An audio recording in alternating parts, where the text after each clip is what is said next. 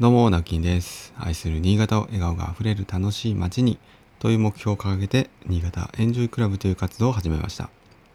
普段は新潟市内で建築事務所を友人と共同経営したり、個人では築50年の空き家を地域の子どもたち、また大人も含めた親子でのびのびと過ごせる場所にリノベーションしたりしている寺尾の空き家という活動をしています。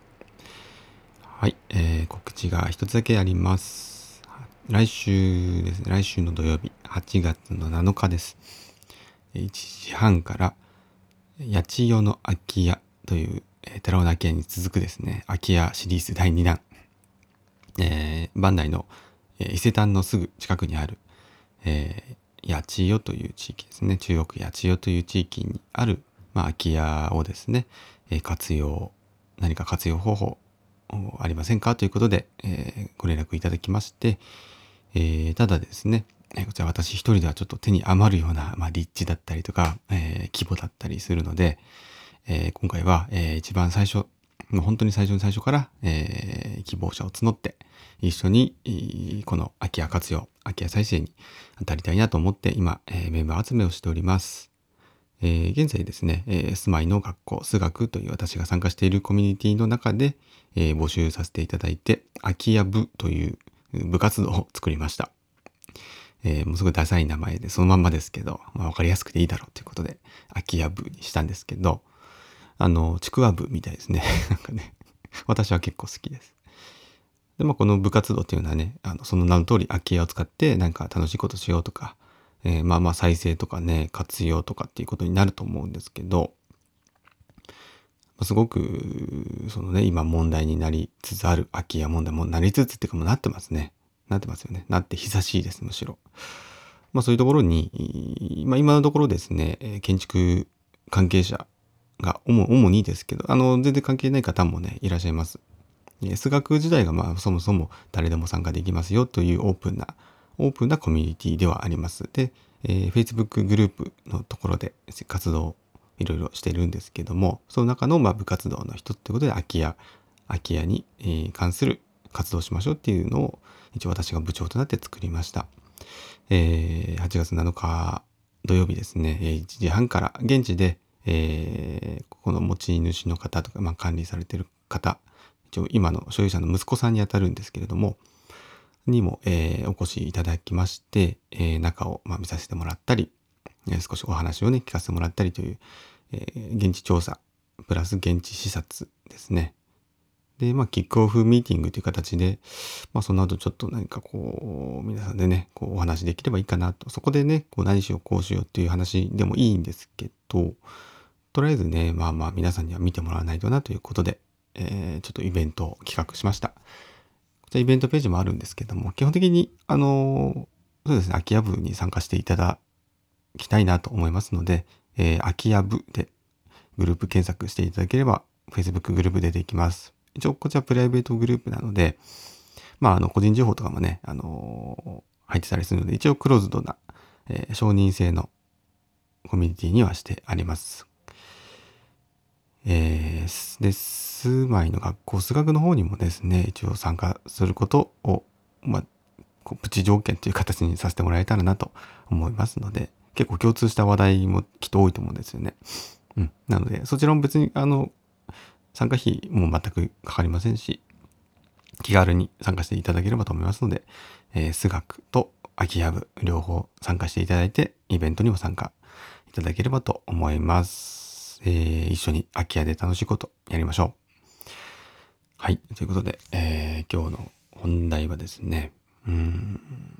まあ、最近結構空き家シリーズが続いてますが、今日もじゃあ空き家の話をします。寺尾の空き家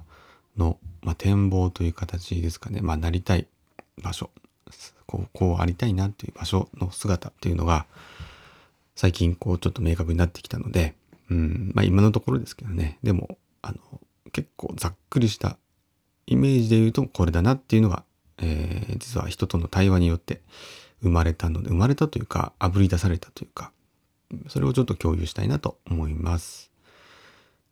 この前ですね、えっ、と、まあ、普通に仕事でお客様の家にですね、伺って、で、工事がまあ終わったので、えー、お金をですね、集金に預かりに、まあ、最後行ったんですよね。で、そこで、そのお客様っていうのは、私、前職前の職場の時に家を建てた方で、で、まあ、その会社というのが今なくなってしまったのもありまして、えー、私にまあお声掛けいただいて、そうですね、10、築13年ぐらいですかね。で、私もまあ結構若い頃に、うん、あの、携わって、携わらせてもらった家なんですけど、そちらの、まあ、お母さんと奥さんとですね、ちょっとお話をしてきたんです。結構、あの、たまにね、えー、いろんな話をするので、あの、私もすごく楽しみにしてるんですけど、で、この前はちょっと、あの、深い話に、深い話というか、あれなんですよね。やっぱり最初は、何だったかな、きっかけ、あ、そうそう、あの、娘さんがね、二人いるんですけど、まあ全然その性格が違うんだよねって話から始まって、で、前ラジオでもお話ししたかもしれないんですけど、えー、心谷仁之助さんっていう、今はですね、活動、その名前ではしてないんですが、えー、実はその、辞めてね、本名、本名に戻って、えー、ミュージシャンとして今生きてると思います。ちょっと最近こう、追ってないんでわかんないんですけど、えー、以前はですね、心谷仁之助さんという名前で、まあ、本を出されたりとか、あと、一時期はテレビに結構出てたみたいで、私はここでやるたび全然見てないんですけど、まあ、芸能人のこう悩み、カウンセリングをするみたいな内容だったらしいですね。結構人気だったという話なんですけど、で、その方がですね、提唱している、前者、後者、えー、飛ぶ族、飛ばね族という、まあ、これ同じ、同じことを指してるんですけど、ちょっと言い方が違うだけなんですよね。何かこう説明するときに、これこれこういう人は前者で、こういう、こういう、こういう方は後者でっていう文章の中で、前者と後者って前、後ろっていうふうに読んだだけで、別にそれが、えー、優劣がついてるとか、えー、っていうことではなくて、ちょっと一時期ね、前者後者っていうのが、何ていうんですかね、うん、そ言葉だけこう、生まれたっていうか、で、その後になんかそれ、ちょっとあんまり良くないねって話になって、飛ぶ族と飛ばね族って、あの、飛んでいく人と飛んでいかない、飛べない人みたいな 分け方をしてたんですけど、この理論っていうのがすごく、すごく私は、なんか人間関係のベースになってたり、実はしてて、うん、まあ、これについて話すと長くなるので、えー、サクッと、まあ、いきますけど、飛ぶ族っていうのは、まあ、スポット、集中型の人ですよね。あの、一つのことに集中しやすい。えー、メリットとしてはその集中型です。何か物事一つだけすごく集中力を発揮するとかっていうことで、デメリットは、えー、いろんなことが同時にできないと。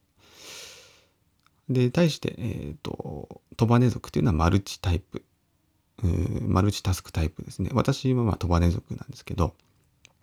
まあ基本的にはこう、いろんなこと同時並行でも、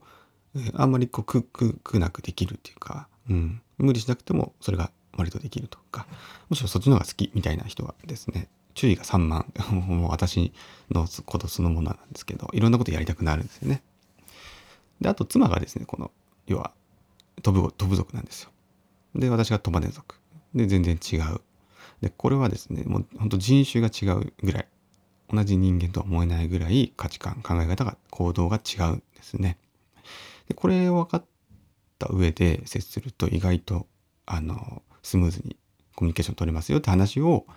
えー、してたんです。で、その、まあ、奥様も、うん、飛ぶ族の方で、で、旦那さんはどうも話を聞くと飛ばね族っていうのは、うちと同じ状態なんですよね。で、あと娘さんは、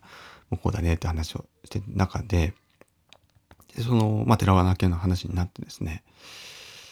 で、どんな、うん、場所なのかっていう話をしてた時に、うん、まあ、その流れでちょっといろいろあったんですけどね、いろいろあったんですけど、最終的には、まあ、皆さんもそうだと思うんです肩書きとか、えー、ポジションとかっていう名前がありますよね。私だったら、まあ、ユーハス工業の取締役とか、あとは、家庭の中で言ったら父親ですよね。うん。まあ、妻の夫であり、えー、3人の父親とか。でそういうこう、なんかにしょ、しょい込んでる